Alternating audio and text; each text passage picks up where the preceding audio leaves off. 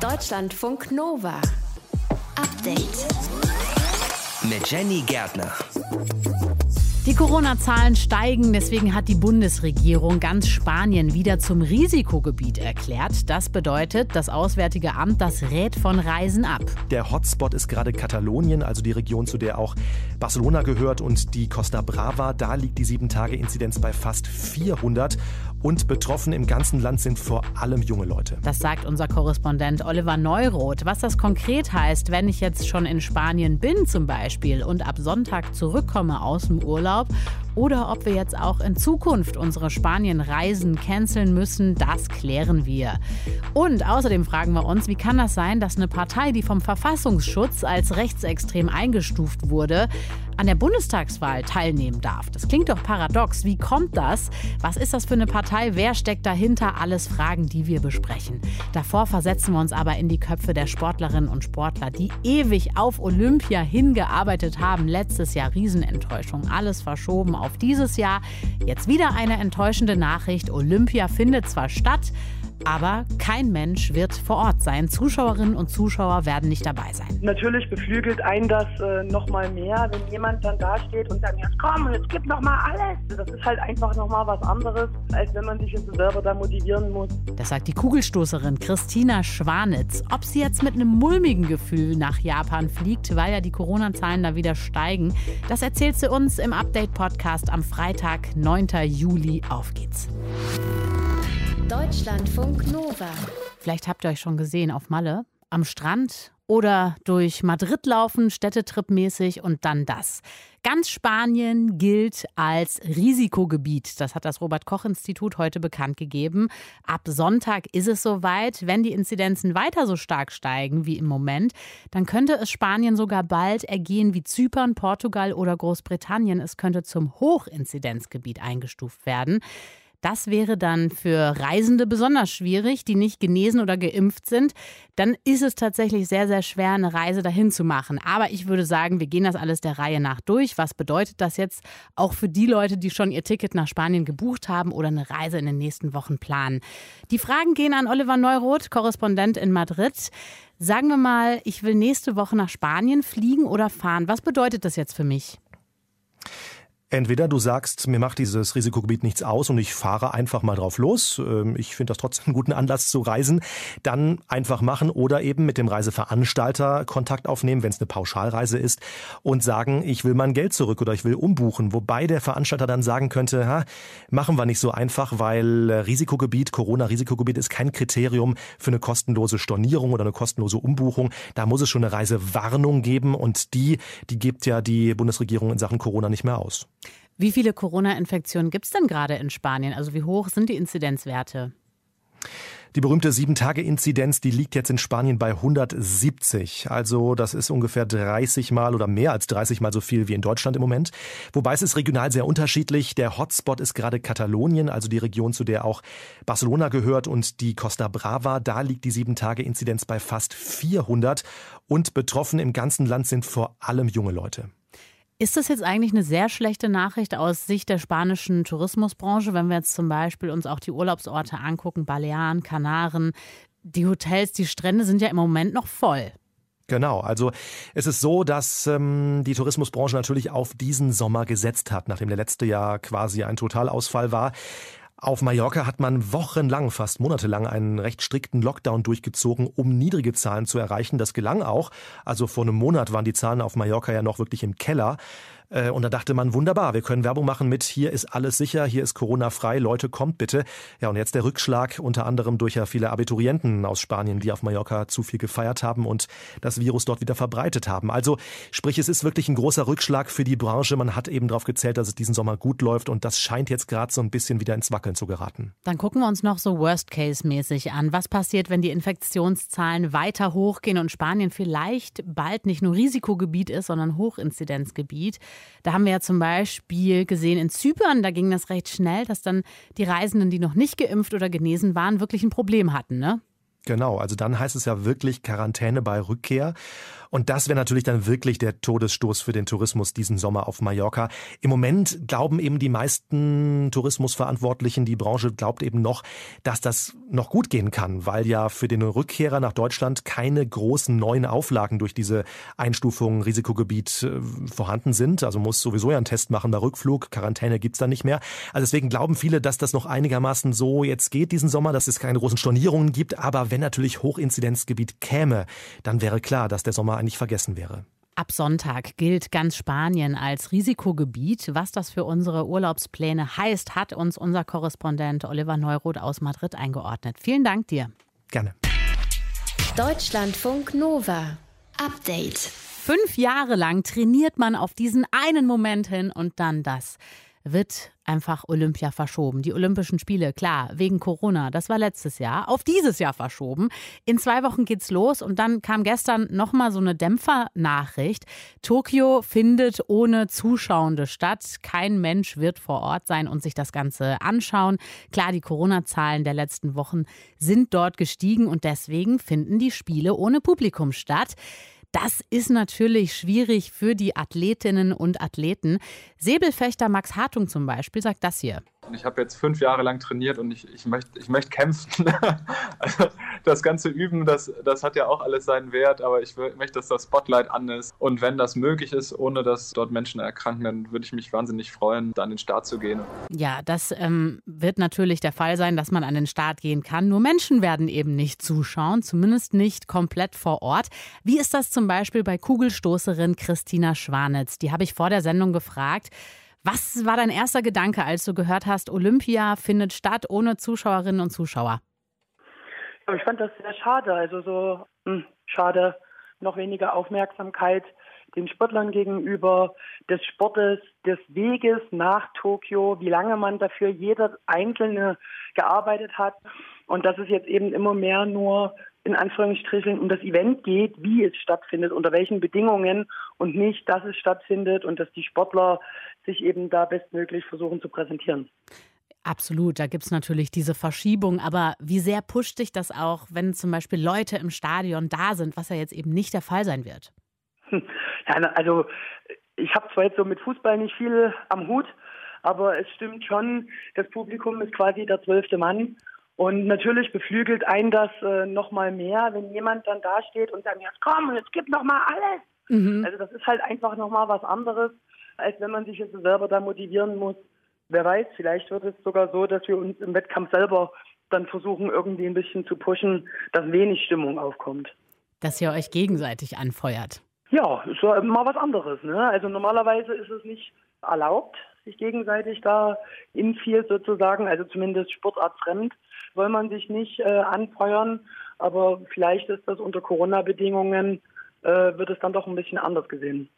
Es gibt ja auch Sportler und Sportlerinnen, die jetzt sagen, also ganz ehrlich, wenn es so nicht geht, also wenn das Publikum nicht kommen darf, dann lass uns das Ganze doch nochmal um ein Jahr verschieben. Wie siehst du das? Ja, ich wurde am Anfang des Jahres ziemlich belächelt von einigen, als ich gesagt hatte oder den Vorschlag gebracht hatte, hey, wir verschieben das einfach nochmal auf das Jahr, in dem Paris stattfinden würde. Dann haben wir uns alle mit Corona eingelebt, sage ich jetzt mal. Wir haben die Tücken und vielleicht auch die Impfmenge oder die richtigen Impfungen oder wie man damit umgeht, gelebt schon äh, und geht dann wesentlich entspannter sozusagen in diese Wettkampfsituation, fliegt quer durch die Welt, von überall auf der Welt. Ja, ich bin immer noch der Meinung, dass ich ich persönlich es besser gefunden hätte, aber es ist ja nur kein Wunschkonzert. Ne? Das und wir stimmt. müssen jetzt einfach das Beste draus machen. Jetzt ist es, jetzt findet es statt und dann geht's los. Das heißt, du wärst eigentlich für Verschieben, aber du trainierst ja auch schon ewig für diesen Moment. Was würde das denn überhaupt für dich bedeuten, wenn man jetzt rein theoretisch doch um ein Jahr nochmal verschieben würde? Also alleine vom Trainingsplan her. Ja, dann würde das bedeuten, alles Reset. Wahrscheinlich jetzt die Kugel fallen lassen oder dann noch die Saison zu Ende bringen und dann ähm, sozusagen wieder einen Neuaufbau machen. Aber um ein Jahr jetzt einfach nur zu verschieben, ich glaube, das würden ganz viele Sportler so sehr auslaugen, dass sie dann keine Motivation mehr hätten. Weil dadurch, dass ja letztes Jahr es nun schon ausgefallen ist und geheißen hat, wir verschieben es jetzt nochmal um ein Jahr, damit kann man leben, da kann man sich immer noch fokussieren und sagen, okay, dann geht es jetzt nochmal los. Aber der Grund ist ja schon aufgebaut die letzten drei Jahre oder jetzt eben vier Jahre. Wenn man jetzt nochmal ein Jahr verschiebt, glaube ich, würden ganz viele dann sagen, okay, dann soll es nicht sein. Das ist ja jetzt quasi der sportliche Aspekt. Es gibt aber auch ähm, zum Beispiel den Sportler Al-Hassane Balde, der uns im Interview gesagt hat, er ist kein Fußballer, er braucht diese Auftritte, Sponsorengelder. Wie genau. sieht das bei dir aus? Na, natürlich, also die Leichtathletik ist breit aufgestellt und gefächert. Man kann sich überall für viele Dinge interessieren, aber das Geld sitzt da leider nicht. Wir machen den Sport nicht, weil wir reich oder Milliardäre werden wollen, sondern weil wir aus Leidenschaft Sport betreiben.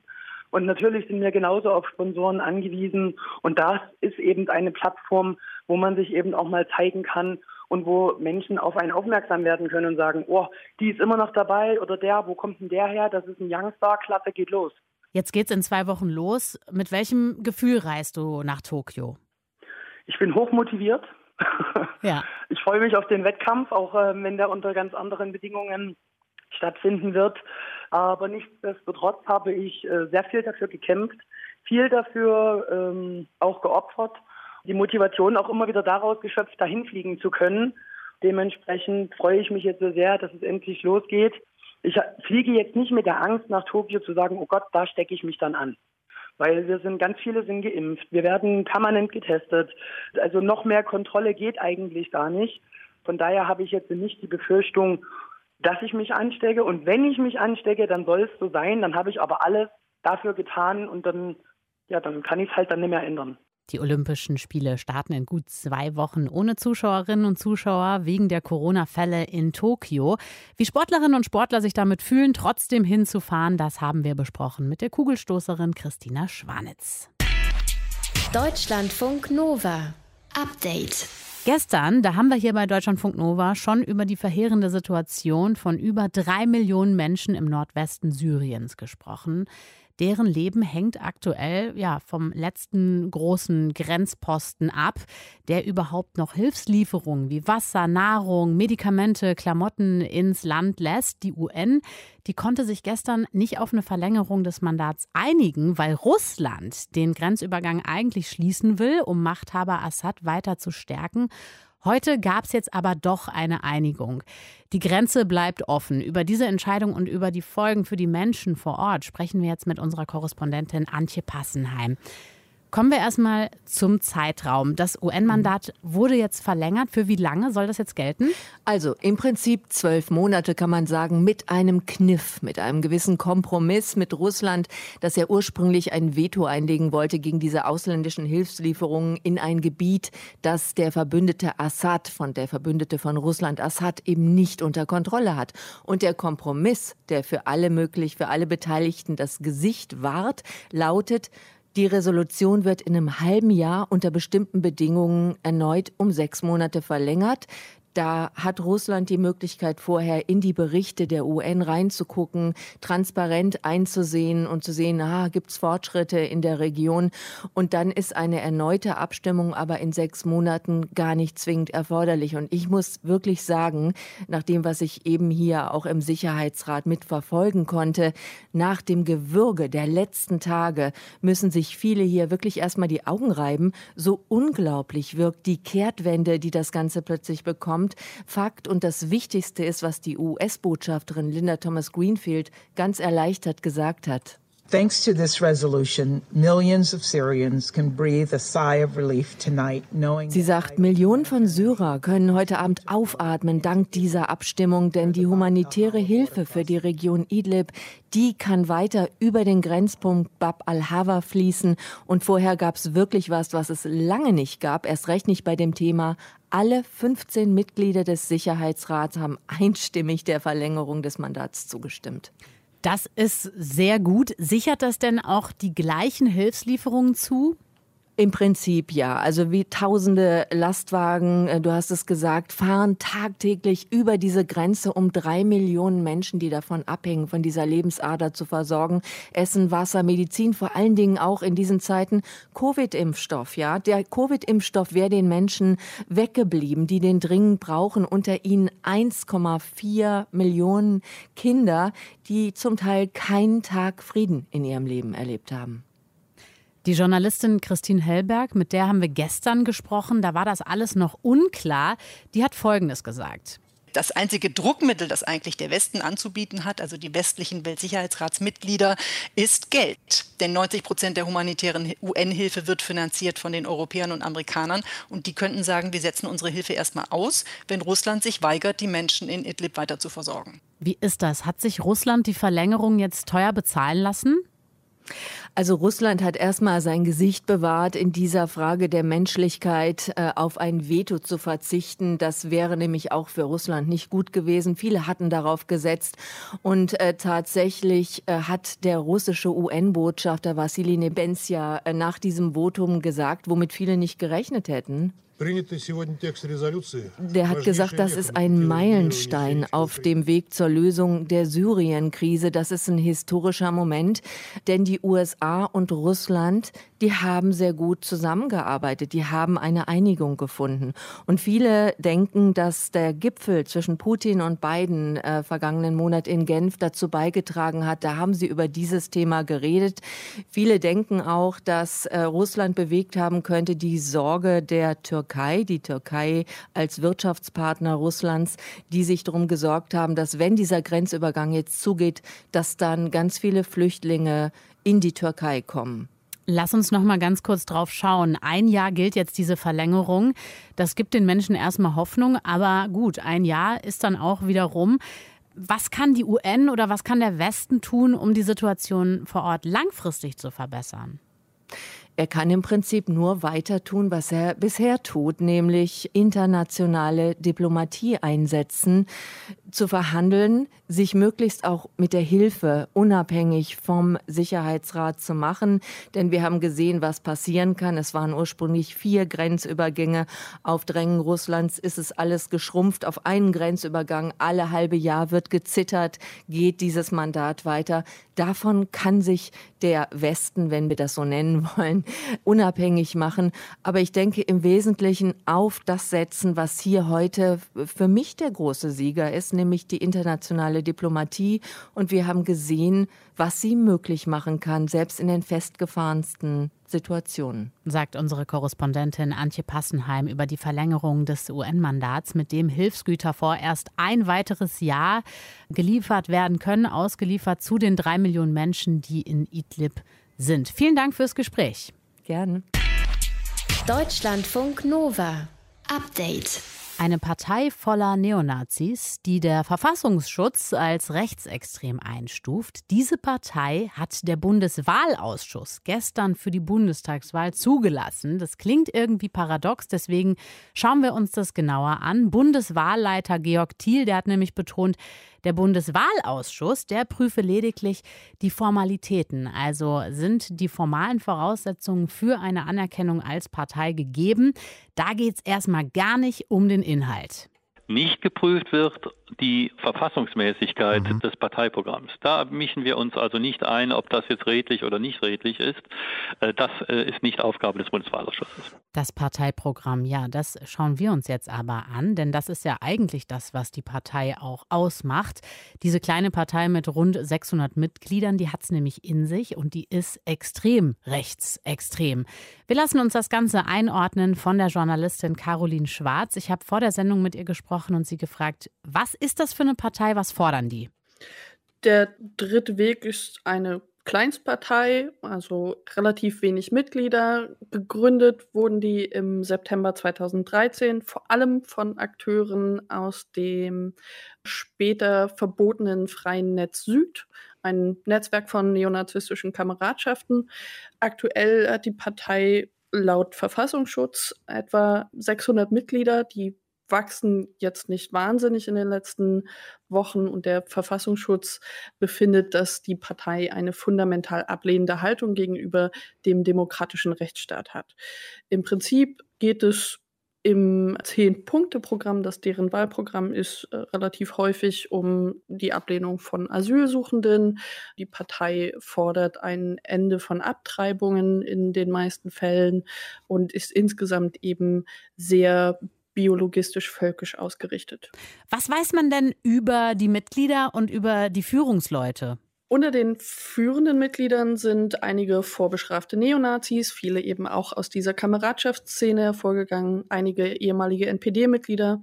Der Bundesvorsitzende ist seit Gründung der Partei Klaus Armstroff, der auch bei der NPD unterwegs war. Dann gibt es noch Mitglieder wie Mike Eminger, Zwillingsbruder von NSU-Unterstützer André Eminger, der eben auch sich in anderen rechtsextremen Vereinen äh, engagiert und für Holocaustleugner zum Beispiel einsetzt. Es gibt einen Stadtrat, Toni Gensch in Plauen, der auch im Kreisrat sitzt. Und unter anderem ist zum Beispiel auch Susanne G. aufgetreten als Ordnerin bei Aufmärschen des Dritten Wegs. Die Heilpraktikerin steht gerade in München vor Gericht, weil sie eben Mord Morddrohungen gegen Politiker, Flüchtlingshilfeorganisationen und eine Moscheegemeinde verschickt hat und eben auch Anspielungen auf den Mord an Walter Lübcke drin hatte in diesen Drohschreiben und eben auch einen Terroranschlag vorbereitet haben soll. Die Partei die ist ja auch öfter aufgefallen wegen so scheinbaren Hilfsaktionen. Was haben die da gemacht? Das ist erstmal auch gar nicht so unüblich für Parteien dieser Art. Die geben sich gern als Kümmerer, als hilfsbereite Nachbarn im Prinzip. Es gibt zum Beispiel auch von der NPD vergleichbare Organisationen und sie treten so als Nachbarschaftshilfe auf im Prinzip. Also mhm. sie machen Hausaufgabenhilfe, ähm, es gibt eine Kleiderkammer nur für Deutsche, aber auch Kampfsportangebote und die sind schon 2014 in dieser Form aufgetreten als Weihnachtsmänner auf einem Weihnachtsmarkt in Wiesbaden, wo sie äh, Flugblätter in Plätzchentüten versteckt haben und das so ausgegeben haben. Mhm. Der dritte Weg, der gilt ja als Kleinstpartei, also wird wohl keine große Bedeutung haben bei den Wahlen. Aber warum gründen in diesem Fall Rechtsextreme dann so eine Partei und führen die dann auch über viele Jahre aus? Was haben die davon? Was, was sind die Vorteile? Also erstmal wurden die ja aufgebaut als eine Art Parallelorganisationen des Freien Netzes Süd. Das heißt, sie haben eben ihre Organisationen überführt in vielen Fällen dahin. Und durch die Organisation als Partei ist es etwas schwieriger, sie zu verbieten. Das heißt, die Hürde ist daher. Außerdem gibt es eben dann einfach Strukturen, auf die sie zurückgreifen können. Es ist äh, etwas sicherer. Die haben keine wirkliche Chance auf den Einzug in Landesparlamente oder den Bundestag, aber Wahlen geben zum Beispiel auch eine Chance auf mehr Sichtbarkeit, weil sie eben dann legal Wahlplakate hängen können und dort eben Propaganda zwischen anderen Parteien streuen können. Was ich mich ja gefragt habe, wenn der Bundeswahlausschuss sagt, wir gucken uns für die Bundestagswahl nicht an, ob das Parteiprogramm verfassungsgemäß ist oder nicht, wer prüft das? Also der Bundeswahlleiter würde da seine Kompetenzen überschreiten. Da geht es wirklich um die formalen Kriterien, um eine Zulassung zur Wahl zu bekommen. Wer zuständig ist für Kleinstparteien, rechtsextreme Organisationen dieser Art ist eben zum Beispiel der Verfassungsschutz, der auch den dritten Weg natürlich beobachtet wegen seiner neonazistischen Mitglieder. Was ist deine Einschätzung? So eine kleine rechtsextreme Partei, ist die eine Gefahr für die Demokratie? Also Wahlen gewinnen die jetzt erstmal nicht auf Landesebene oder Bundesebene. Aber sie sind gefährlich insofern, dass sie eben versuchen, die Ideologie, die sie in sich tragen, an die Menschen zu bringen. Zum Beispiel eben auch durch Aktionen wie äh, vor einigen Jahren, als sie einen Leitfaden herausgebracht haben, mit denen die Lesenden eben versuchen sollten, äh, den Aufbau von Flüchtlingsunterkünften zu behindern oder zu verhindern. Und das hat Folgen. Natürlich gibt es da gewisse Strukturen, die gefährlich sind. Nicht, weil sie in die Parlamente einziehen, sondern wegen der Gesinnung, die dahinter steckt. Das sagt Journalistin Caroline Schwarz über die extrem rechtsextreme Kleinstpartei Der Dritte Weg, wurde vom Verfassungsschutz als rechtsextrem eingestuft. Der Bundeswahlausschuss hat sie aber für die Bundestagswahl zugelassen. Das liegt daran, haben wir gerade eben geklärt, dass die sich erstmal nur die Formalitäten angucken. Was das für eine Partei ist, Das haben wir geklärt. Deutschlandfunk Nova. Update. Mehr als 57 Prozent sind in Deutschland mindestens einmal gegen Corona geimpft. Mehr als 41 Prozent vollständig. Die Inzidenzwerte sind aktuell gering. Bundesweit liegt die Inzidenz bei 6. Und viele Bundesländer, die denken sich, ja, lass uns mal lockern. In NRW zum Beispiel öffnen wieder die Clubs unter bestimmten Bedingungen. Das klingt ja schon mal ganz gut. Aber immer häufiger wird auch von einer neuen Welle gewarnt zum Beispiel auch der Delta-Variante, die sich ja auch immer schneller in Deutschland verbreitet, auch weil das Impftempo in Deutschland sich so ein bisschen verlangsamt. Darüber sprechen wir mit Martin Schütz aus dem Update-Team. Wo stehen wir da gerade? Also gestern wurden laut dem Impfdashboard mehr als 807.000 Impfungen verabreicht. Eine Woche zuvor waren es noch mehr als 968.000 Impfungen. Und wenn wir noch mal eine Woche weiter zurückgehen, dann waren es über eine Million Impfungen am Tag. Das Tempo nimmt also ab. Was werden denn für Gründe genannt? Also, dass eben viele Menschen in den Sommerferien sind, das könnte ein Grund für stockendes Impftempo sein, aber auch eine gewisse Sorglosigkeit, weil aktuell die Zahlen, du hast ja genannt, sehr niedrig sind. Die Politik, die will das aber so nicht hinnehmen und sucht eben nach Wegen, wie sich die Impfquote schnell und kontinuierlich steigern lässt. Jetzt bin ich gespannt. Welche Ansätze gibt es? Also, solange wir eine Impfpriorisierung hatten, haben sicher nicht alle impfen können, die das auch wollten. Also Studierende, Azubis zum Beispiel. In der Regel zu jung, meistens auch zu gesund, um einen Termin im Impfzentrum zu bekommen. Deswegen sollen die jetzt verstärkt mit Angeboten konfrontiert werden, die Impfen schnell und völlig unkompliziert möglich machen. Karl Lauterbach von der SPD hat das im ZDF vorgeschlagen. Es gibt viele, die sind quasi im Prinzip impfwillig, die haben aber die Mühe gescheut, sich ins Impfzentrum zu begeben und die haben zum Teil keinen Hausarzt. Auf die müssen wir zugehen. Wenn man das noch retten will, dann müssen wir den Impfstoff dort hinbringen, wo wir diese Leute treffen. An die Shisha-Bars beispielsweise, in die Ausgehmeilen. Wo die jungen Leute sind, da muss es möglich sein, dass die sich impfen lassen können mit mobilen Impfteams ohne jeden Aufwand. Dann kommt man noch einen Schritt weiter. In den meisten Bundesländern äh, geht es schon sehr bald deutlich unbürokratischer mit dem Impfen weiter.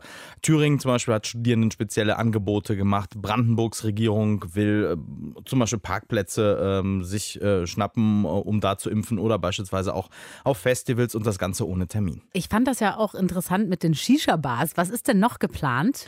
Also, dass mobile Impfteams Orte besetzen, die wirklich sehr, sehr stark frequentiert werden. In Hamburg zum Beispiel die Moscheen, aber auch Sehenswürdigkeiten scheinen geeignet, damit die Impfkampagne wieder richtig Schub bekommt. In Köln zum Beispiel der Platz vor dem Dom. Mhm. Ohne Corona-Beschränkungen kommen da pro Tag ungefähr 30.000 Menschen an der Stelle in den Dom rein. Da ist natürlich die Hoffnung groß, dass auch ein paar Leute sich einfach spontan impfen lassen, die es bisher nicht geschafft haben oder vielleicht auch einfach nicht wollten. Und deswegen gibt es da zum Beispiel von heute an bis Sonntag diese Impfaktion an einem Ort wie zum Beispiel jetzt Kölner Dom, da kann ich es absolut nachvollziehen, dass man sich denkt, mhm. da kommen viele Leute vorbei.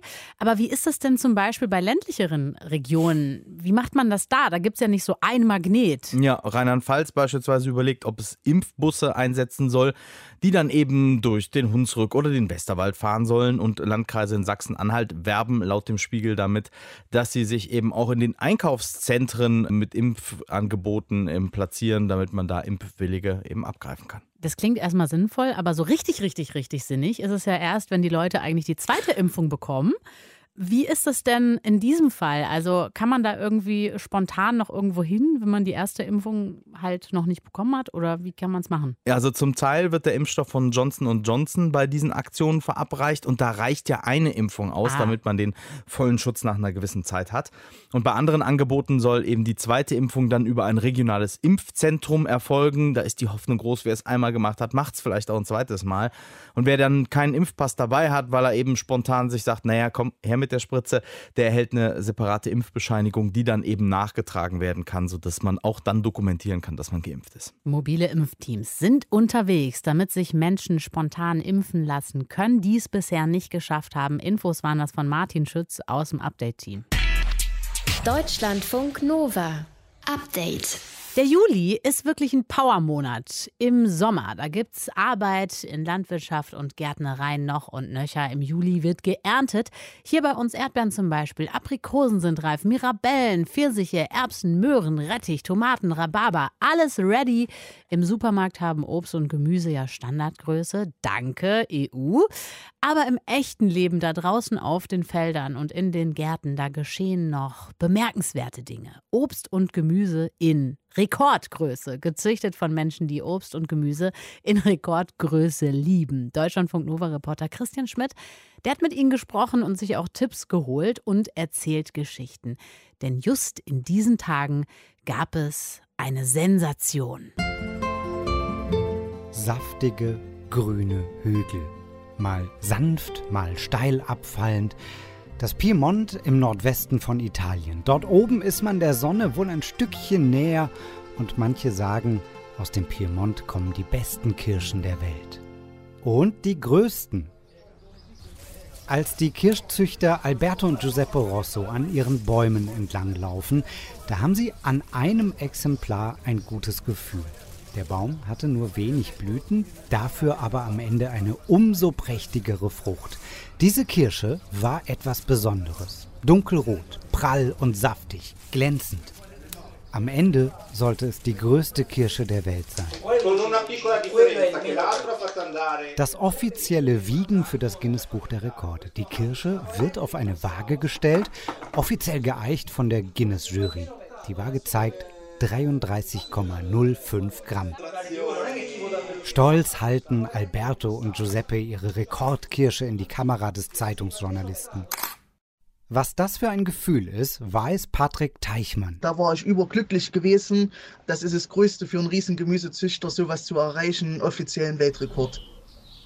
2020. Riesenfreude in seinem Garten in Pößneck, Thüringen. Also ich habe im letzten Jahr am 4. September den Weltrekord gebrochen für die meisten in einem Garten kultivierten Riesengemüsesorten. Das musste alles tadellos sein. Möhren, so groß wie Männerarme, Tomaten knapp anderthalb Kilo schwer, Kohlrabi, rote Beete, Zwiebeln, alles in Riesengröße. 33 Sorten haben die Rekordprüfer gezählt, so viel wie in keinem Garten dieser Welt. Wie geht sowas? Wie kriegt man Riesengemüse so groß? Das ist eigentlich gar nicht so kompliziert. Sagt jemand, der es auf jeden Fall wissen muss, Udo Kakos ist beim Verband der europäischen Riesengemüsezüchter. Ja, den gibt's wirklich. Zuerst klingt das wirklich einfach, denn was braucht Riesengemüse? Richtig, Platz. Aber halt so richtig viel Platz. Eine Tomatenpflanze, die eine riesige Frucht bringen soll, die braucht dann schon mal einen ganzen Quadratmeter nur für sich selbst. Oder einen Kürbis, der braucht dann so mindestens mal 20 Quadratmeter. Besser sind 70 bis 100 Quadratmeter für eine Kürbispflanze. Gut, dann hätte der Kürbis definitiv mehr Wohnraum als ich. Aber klar, Kürbisse sind ja auch die Superstars der Riesengemüsezüchtung. Der deutsche Rekord liegt bei knapp einer Tonne bei den Kürbis-Europameisterschaften 2016. Ja, auch die gibt's. So, und da wog das Gemüse des Belgiers Matthias Wilhelm Mainz eine Tonne und 190,5 Kilogramm. Das Ding war fast so groß wie ein Kleinwagen und dieses Gewicht von über einer Tonne hatte er in nur 100 Tagen Wachstum zugelegt. Für sowas gibt es noch einen Tipp von Udo Karkos. Ich will es nochmal sagen: Verband der europäischen Riesengemüsezüchter. Weniger Früchte. Das ist ja nicht so, dass riesige Gemüse bedeutet riesige Ernte, weil natürlich nicht alle so groß werden können. Die brauchen mehr Platz. Man lässt in der Regel nur eine Frucht wachsen und verzichtet dafür dann auf einige andere. So ist das auch unfreiwillig im Piemont gelaufen. Viele Kirschblüten von Alberto und Giuseppe Rosso wurden im Frühjahr vom Hagel zerstört. Nur wenige haben überlebt. Und in diese wenigen hat der Baum dann aber all seine Kraft gesteckt. Und so entstand die 33 Gramm Rekordkirsche. Ist nur die Frage, schmeckt sowas auch? Ich habe immer gedacht, je kleiner und kompakter eine Frucht, desto aromatischer. Riesenzüchter Teichmann sagt, nö, das meiste ist super. Zum Beispiel die Riesenzucchinis, die schmecken leicht nussig. Und die Tomaten, die sind auch überhaupt nicht wässrig, was viele vermuten. Also die sind eigentlich top. Die schmecken richtig noch nach Tomate, richtig saftig und fleischig sind die. Eigentlich kann man von Riesengemüse alles essen, außer die Riesengurken. Also die könnte man essen, aber die will man nicht essen, äh, weil die sind wirklich schauderhaft. Finger weg von Riesengurken. Da kann offenbar auch der Rekordzüchter nichts ausrichten. Sein Geheimnis für großes Obst und Gemüse ist übrigens recht spektakulär. Patrick Teichmann mag Gemüse auf dem Beet, aber nicht auf dem Teller. Dadurch, dass ich kein Gemüse esse, hat das Gemüse bei mir keine Angst, aufgegessen zu werden und kann sich voll entfalten. Deutschlandfunk Nova-Reporter Christian Schmidt war das über sensationell großes Obst und Gemüse wächst und gedeiht ja gerade überall richtig gut. Vielleicht wächst ja auch bei euch im Hochbeet gerade eine rekordverdächtig große Möhre. Also für euren ganz persönlichen Rekord vielleicht. Deutschlandfunk Nova. Update. Montag bis Freitag, immer zwischen 18 und 20 Uhr. Mehr auf deutschlandfunknova.de.